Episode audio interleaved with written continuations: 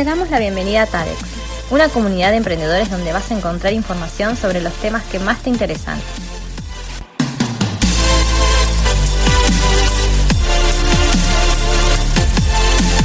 Escucha nuestro nuevo podcast y no dejes de seguirnos en nuestras redes. Buenas, buenas, ¿cómo están todos? Buenos días, buenas tardes, buenas noches, eh, depende de dónde nos estén escuchando. Volvemos hoy con este segundo episodio de Aprendiendo con TADEX y déjennos decirles que eh, a todos los que nos escuchan que les traemos algo muy especial el día de hoy. ¿Por qué? Porque vamos a estar realizando junto con mi gran amigo Ponti, hola Ponti, la primera entrevista de muchas entrevistas a emprendedores. ¿Se acuerdan que en el primer episodio debatimos sobre el teletrabajo, sus ventajas, sus desventajas y cómo se está viendo impulsado por el contexto que nos está tocando vivir de la pandemia.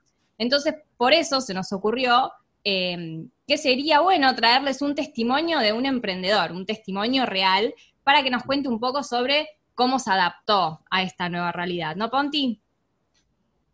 Así es, Tati, así es. A ver, sabemos que, muchos comercios han tenido que tomar medidas para poder sobrevivir o hasta reinventarse ¿no? en sus propios rubros eh, por causa de esta pandemia.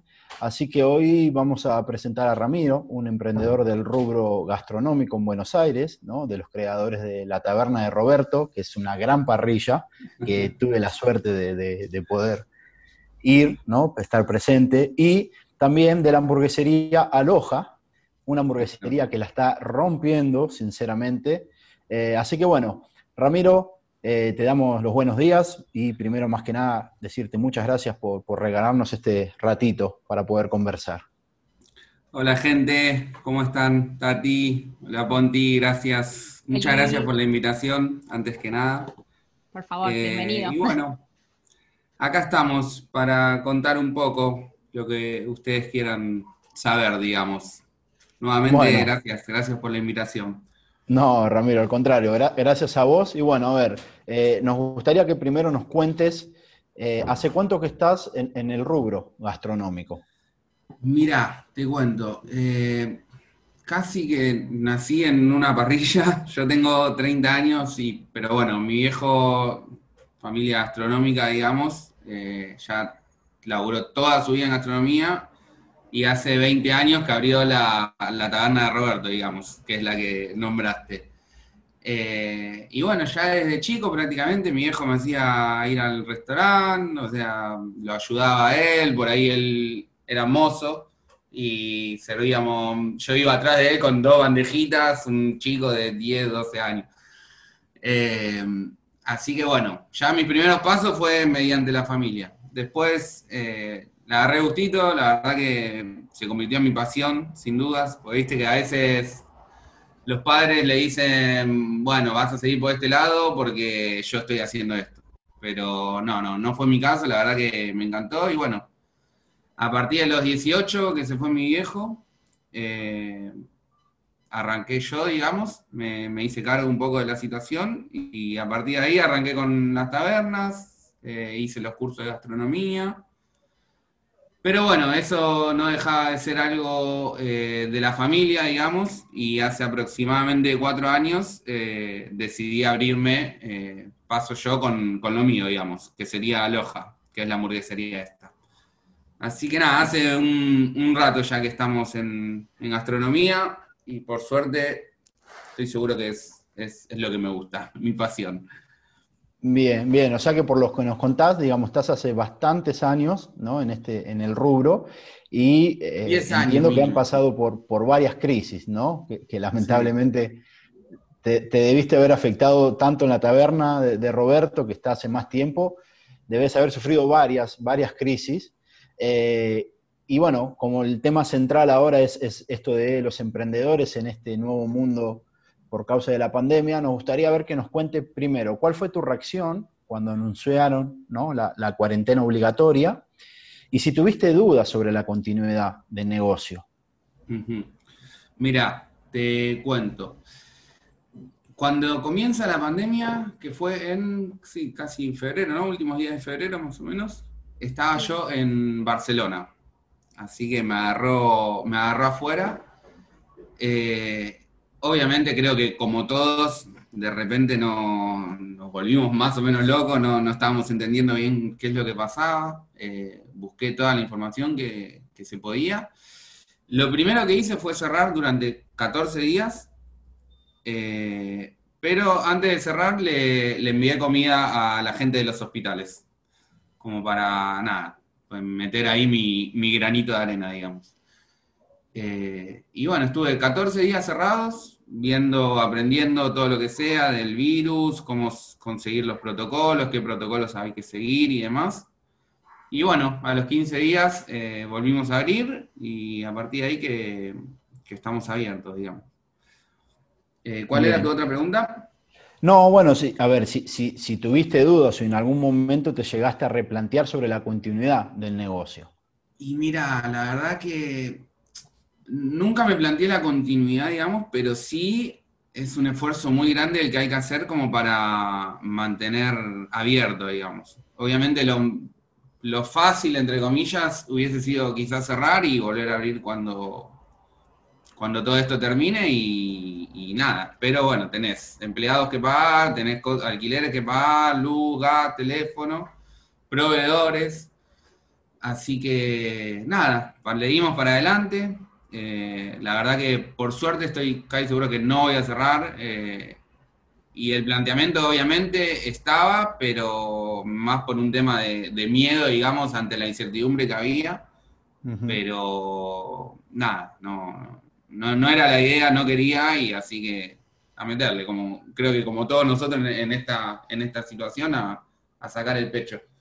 Bien, bien. Bueno, y, y aprovecho entonces para preguntarte, a ver, ¿cuáles fueron los la, las implementaciones, los cambios ¿no? que, que, tuviste que hacer para poder adaptar tu, tu, negocio y seguir trabajando, ¿no? Porque, a ver, Aloja y tanto la taberna de Roberto, todo lo que tiene que ver con gastronomía, ustedes recibían gente, y me imagino que por ahí era, era el fuerte de ustedes, la gente presencial, ¿no? Entonces, bueno, sí, ¿qué cambios o, o, o, qué tuviste que hacer, digamos, cómo se tuvieron que adaptar para poder seguir? Eh, en cuanto al tema de la taberna, eh, justo ayer estábamos sacando la cuenta, son 220 personas que teníamos en el salón, entre salón y vereda.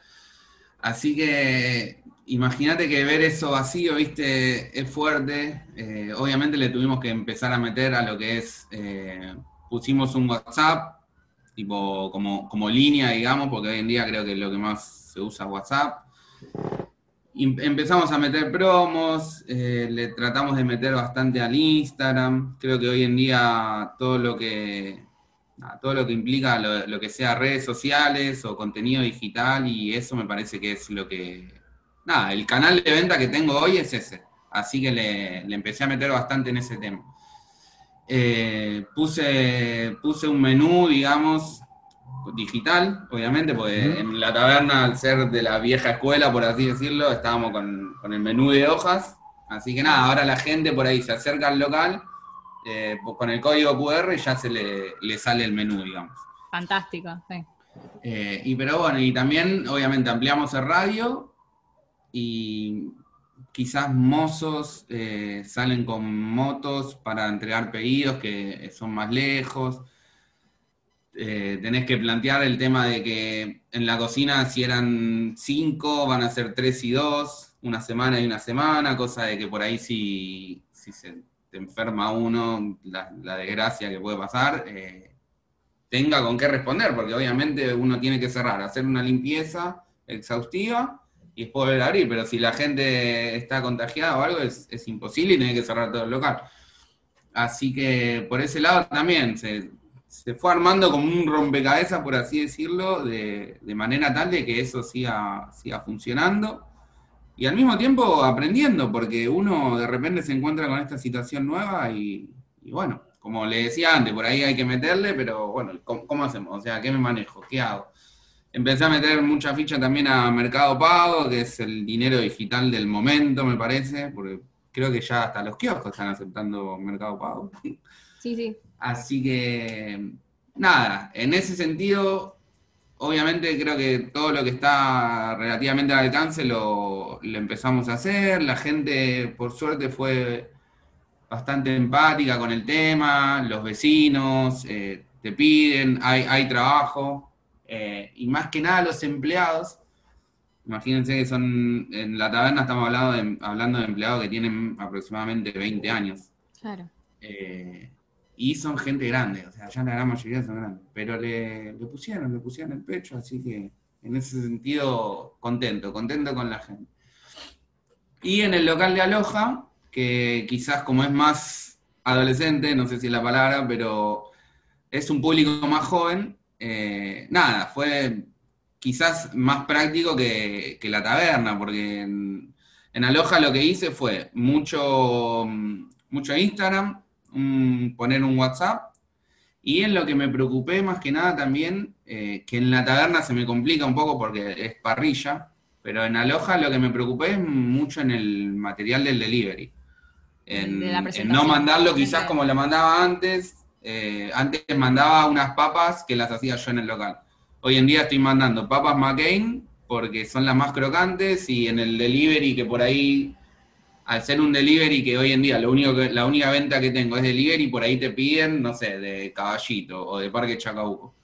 Y son viajes que duran en moto 15 minutos. Y en esos 15 minutos, si no tenés unas buenas papas o un, o un buen envoltorio, digamos, para la hamburguesa, se te arruina, ¿viste? Y es, es una pena, la verdad es una pena y en la taberna intenté más o menos hacer lo mismo, pero es más complicado por el tema de que son cortes de carne.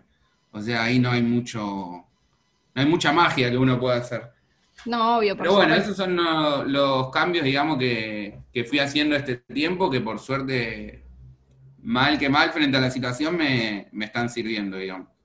No, perfecto. A ver, creo que es algo súper importante que tenemos que destacar, la capacidad de adaptación que están eh, obteniendo un montón de emprendedores, un montón de comercios, más que nada los que están en tu misma posición en el rubro gastronómico. Eh, y bueno, como vos decís, en Aloha quizás eh, es un público más joven por el tipo de producto, que sabemos que todo lo que es cervecería, hamburguesería, eh, apunta a un target. Y por otro lado tenemos la Taberna de Roberto, que es un, restaurante totalmente instaurado en el barrio de hace muchísimos años, entonces que quizás tenés un público diferente. Y estos cambios, como vos dijiste, el tema del menú digital, de los medios de pago, eh, del takeaway, ¿no? El, que ya no tengas gente en el salón, que ya es un cambio fuerte, más que nada para la taberna. Em, me gustaría consultarte cómo fue que lo tomaron los clientes, ¿no? Cómo, o sea, si continúan comprando como antes, o sea, más que nada quizás va dirigido para los de la taberna, ¿supieron adaptarse a, este cambio, a esta nueva modalidad de pedido online, etcétera?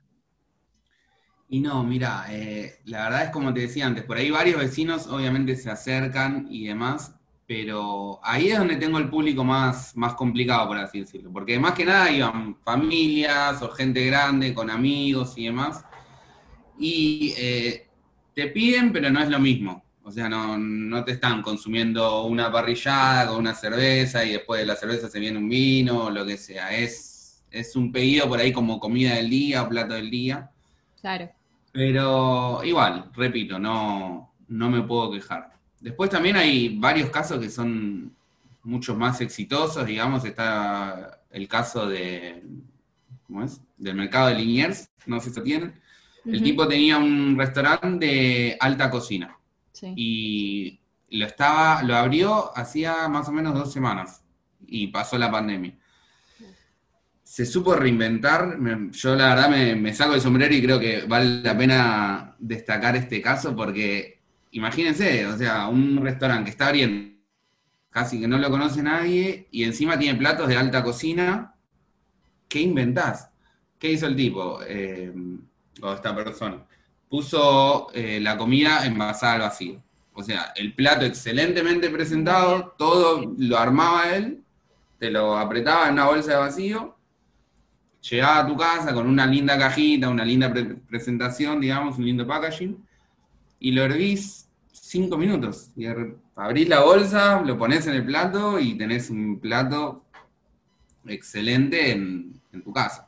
Así que, nada, yo creo que la gente tuvo un buen poder de, de adaptarse. Se, supo reinventar, por así decirlo. Sí, sí, y es más, esto que me decís de eh, esta nueva modalidad de comida al vacío, no es la primera vez que lo escucho, de hecho, em, conozco gente que está estudiando para chef y, dentro de los proyectos que se están planteando es esto de el delivery de, eh, de comida envasada al vacío. ¿No? Porque también por lo que vos nombrabas antes, de que no se pierda la calidad del producto, porque eh, vos al vender comida también estás vendiendo el servicio, ¿no? Es decir, la comida tiene que llegar en óptimas condiciones porque si no, eh, eh, no, tiene sentido y el que pierde calificación y calidad y prestigio, por decirlo de alguna manera, sos vos con tu marca. Entonces vos tratás de buscar los medios para poder... A ver, me parece que se quedó Tati. tuvo ahí un, problemita. ¿Ahí me escuchan? Vamos a ver ahí si. Está, ahí está. Ahí, está. ahí volví. No, ahora no está. no. Pero bueno, a ver, Rami, comentando un poco, ¿no? agregando lo que decía Tati. Eh, acá en Brasil, eh, muchos, muchos restaurantes también, ¿no? Supieron reinventarse productos congelados. Eh, por ejemplo, ¿no? E, ellos venden también la hamburguesa, siguen vendiendo online, eh, pero también te dan la opción de comprar las hamburguesas congeladas. Eh, entonces, bueno, vos las tenés en el, freezer y el día que querés te la venden, digamos, con sus salsas, con todo, ¿no? Como decís sí, Sí, sí, y te vienen con el pan, todo, digamos, ¿no? Exacto, exacto. Entonces, bueno. Eh, yo creo que, a ver, se dice mucho, ¿no? Que esto de la pandemia afectó mucho a, a lo que es el rubro gastronómico, que eso concuerdo 100%, pero también creo que es un rubro que el que supo adaptarse, el que dijo, bueno, me pongo, me pongo el, negocio acá al hombro y vamos, ¿viste? salgamos que esto de esto se sale y bueno, creo que hay mucha, mucha gente que se supo innovar, ¿no? Sí, sí, sí, exactamente, es lo que, lo que estamos hablando. Eso, eso de las hamburguesas, yo particularmente no lo hice, de hecho lo pensé, pero me, me parece una idea excelente. La verdad, eh, Incluso también panaderos que de repente te dicen, bueno, comprate tu cajita con 12 panes de hamburguesa, con un pan brioche. Eh, y hoy en día esa gente está, está vendiendo, e incluso quizás hasta más que, antes, porque están llegando a, más público.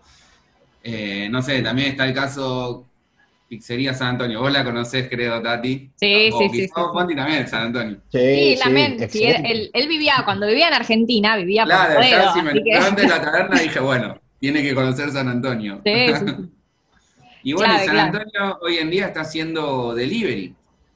Que nunca cosa hacía. que antes no, no hacía delivery. Tenía que ir sí o sí, ir a, ir a la puerta a buscar. Y los tipos cuando los llamas, porque yo soy un fanático, eh, lo llamás y te dicen, tengo dos horas de demora. O sea, están con una, realmente están con mucho trabajo. Dos horas. yo, creo lo mismo, Pondi. Creo que la gente que se supo reinventar, eh, hay gente que más o menos, yo, yo estoy en un 50% de lo que facturaba antes, más o menos. Hay gente que está en el 100, hay gente que lo pasó y hay gente que tuvo que cerrar o que está en un 10, un 15%. Así que hay, hay varias, varias variantes, quizá también tiene que ver la edad, viste, por ahí eh, eh, esta gente se supo reinventar, quizás está más con el tema de, las redes sociales y demás. Pero claro, hay gente, que no, que, directamente no quiere saber nada. exactamente. totalmente, y aparte el rubro depende también. Y sí. Así que bueno, eh, quisiera hacerte una pregunta, bueno, una o dos preguntitas más y ya te dejamos libre porque no te queremos sacar mucho tiempo. No hay problema. Em, bueno, ya sabemos que todo esto no va a terminar acá porque sabemos que es como el principio de una nueva etapa. Em, queríamos saber, ¿vos te sentís preparado para lo que se viene? O sea, después de todos estos cambios que hiciste, todo lo que enfrentaste, para lo que se viene, porque cada vez van a ir apareciendo cambios em, que, que, van a tener que implementarse con mayor celeridad. Eh, vos, hoy por hoy, ¿te sentís preparado para, para enfrentarlo? gran pregunta, Tati, gran pregunta. Mira, te, voy a contar una situación que me pasó en Barcelona. Eh, yo justo cuando me sale el vuelo de repatriación, digamos, eh, estaban abriendo bastante allá el tema de los bares y demás. Estaba empezando a volver a la vida económica, por así decirlo. Y la verdad es que como que eso fue un boom, digamos. O sea, se dijo a partir de hoy pueden ir a, tomar una cerveza al bar y explotaron todos los bares. Obviamente lo primero que pienso es que no veo la hora de ver gente sentada en el local. O sea, eso está como que ahí arriba. Pero sí, obviamente quizás sea momento de empezar a aprender más, de, empezar más que con el tema de digital, por así decirlo, porque siento que a partir de hoy vamos a tener una, nueva normalidad, no tengo la, menor duda. Así que no me siento preparado, sí estoy seguro que voy a estudiar el tema como para no, quedarme atrás. Es, es así. Pero bueno, en primera instancia lo que quiero ver es gente en el, en el local. Sí, totalmente. Y también eh, lo que va a cambiar muchísimo eh, va a ser el tema de, los restaurantes que tienen salones, más por ejemplo en el caso de la taberna, que tiene un salón muy amplio. Eh, ahí hay que ver, ¿no? Cómo, cómo, va, cómo va a ser esta nueva realidad. si, qué lejano se siente el, el, como decís vos, ¿no? Es decir, quiero ver gente sentada en el local comiendo, de nuevo, quiero que vengan después de jugar el fútbol los domingos los chicos y que se queden cuatro horas comiendo asado. Eh, es como que nosotros también lo extrañamos, nosotros también queremos ir, pero qué lejano a veces se siente y, uno no, sabe cómo va a ser esta nueva realidad. Em, ¿Cuál es tu expectativa, digamos, en lo que respecta a, a los restaurantes en general que tienen salón, como por ejemplo la taberna que tenés un salón amplio? Mira, eh, no, no te, voy a mentir. La, mayor expectativa que tengo es que esto, en ese sentido, como que termine lo más pronto posible. Sabemos que va a demorar, sabemos que incluso va a ser distinto, pero yo creo que igual el tema del salón y de pongámosle como la parrilla, digamos, eh, yo creo que cuando la gente pierde un poquito más el miedo, incluso supuestamente ahora a partir del primero de septiembre, creo que iban a abrir incluso las veredas. Yo creo que lugares así como la taberna eh, van a seguir en, en, ese camino, digamos, de, cuidándose con todas las lo que se tenga que cuidar, digamos, la distancia, barbijos y demás, alcoholes pero eh, sí creo que lo que quizás puede pasar es que en base a esto van a nacer nuevas oportunidades o nuevas modalidades, digamos. Eh, creo que va, no sé, se me ocurre, de mercado digital. ayer, anoche justo me bajé una app de un grupo de Facebook que se llama Buena Morfa, eh, que están vendiendo todo por ahí. O sea, ellos actualmente están vendiendo todo por ahí. Me parece que va a empezar a aparecer mucho eso, los canales de venta directa de, la casa de producción a, tu casa, digamos.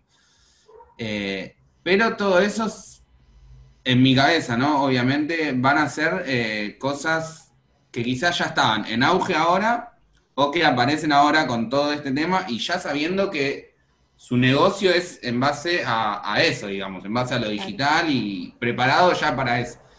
Pero lugares que con mucha antigüedad que se tengan que reinventar, eh, más que hacer las cosas que por ahí que les contaba, el, menú digital, digamos, eh, los cuidados, no, no, no existe más la carta y demás, pero mucho más que eso yo no creo que, que puedan hacer lo que ya estaban establecidos sí creo que van a empezar a aparecer muchas cosas nuevas que, va, a estar, va a estar divertido, sin duda. Sí, totalmente, totalmente.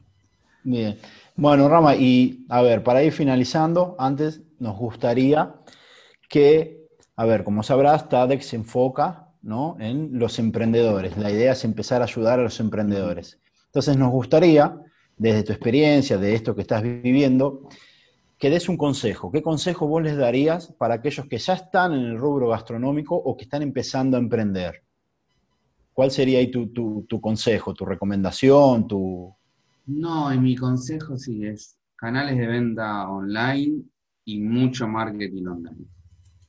Mucho trabajo, tener un buen producto, que creo que esa es la base de todos, y en base a, a partir de ahí, digamos, canal de venta online y, y empezar a pensar mucho de esa manera, de manera digital. Repito, para la persona que se, o que ya está abierta, digamos, relativamente hace poco y se quiere reinventar, o para una persona que, realmente estaría comenzando, son, creo que esa sería la, base. Primero un buen producto que, principal, y en base a ahí buscar la manera, los canales que tengas de venta, ya que, no sé, como el famoso dicho, si Mahoma no va a la montaña, la montaña va a Mahoma, ¿no? Así que me parece que, o al menos eso fue lo que le dije a los chicos cuando empezó todo este ¿no? Tenemos que salir a buscar nuevamente a los clientes, ya no, no, no podemos quedarnos sentados acá eh, esperándolos. Así que nada, ah, por ese lado, buscar los clientes, ya que no, no van caminando, no, no los ves caminando y nada, bueno, en, en algún lado están. Bueno, bueno, Ramiro, en serio, muchísimas gracias por este espacio, por, tu tiempo, a ver, eh, escuchando. Y bueno, ojalá que en algún momento también podamos entrevistar a más, a más de ellos. Eh, ahí ya nos diste un tip, nos pasaste ahí un, restaurante como para ir a buscar, que, por ahí oh, hasta estaría bueno. Es muy interesante esa persona, ¿eh? Sí, sí, a ver, yo, yo por ahí un poco como estoy viviendo fuera de Argentina, a veces es difícil estar en, en, esos mini detalles nuevos, ¿no? Eh, pero bueno, eh, nada, te agradecemos en serio tu, tiempo. me voy a tomar el atrevimiento de darles otro que por ahí busquen. Uno que se llama El dueño de Niño Gordo. Ah, sí. Ah, bueno, Tati él es un crack. Para mí es de lo mejor que hay hoy en día en, gastronomía.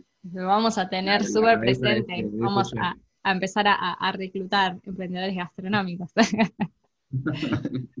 Así que, bueno, eh, una vez más, eh, Ramiro, Rama, Pepi, como te decimos los amigos, muchas, muchas gracias por, haber compartido este, este, espacio con nosotros y por habernos dado toda esta, toda esta información. Y bueno, y a todos los que nos escuchan, esperamos que, les haya gustado la entrevista. Eh, les repetimos que no dejen de probar las burgers de Aloha y bueno, la parrillada de la taberna, que la, rompe. les vamos a dejar les vamos a dejar el link de, sus redes para que lo sigan, para que nos sigamos apoyando entre todos, para poder seguir adelante eh, y, que este mundo emprendedor siga creciendo y que sea cada vez más grande. Y para aquellos emprendedores que quieran participar de nuestros ciclos de entrevistas y formar parte de la comunidad TADEX, los invitamos a que nos escriban a través de nuestras redes o a nuestro correo electrónico tadex.emprendedores.gmail.com que bueno, acá eh, el Pepi ya nos recomendó un par que vamos a contactar a ver si tienen ganas de participar. Y bueno, muchas gracias a todos por escucharnos una vez más y nos vemos en el siguiente episodio de Aprendiendo con Tadex. Gracias Ponti, gracias Pepi, que tengan lindo fin de semana. Muchas gracias, eh, gracias por la invitación. gracias chicos, gracias Rama. Eso, chao, chao. Chao, chao.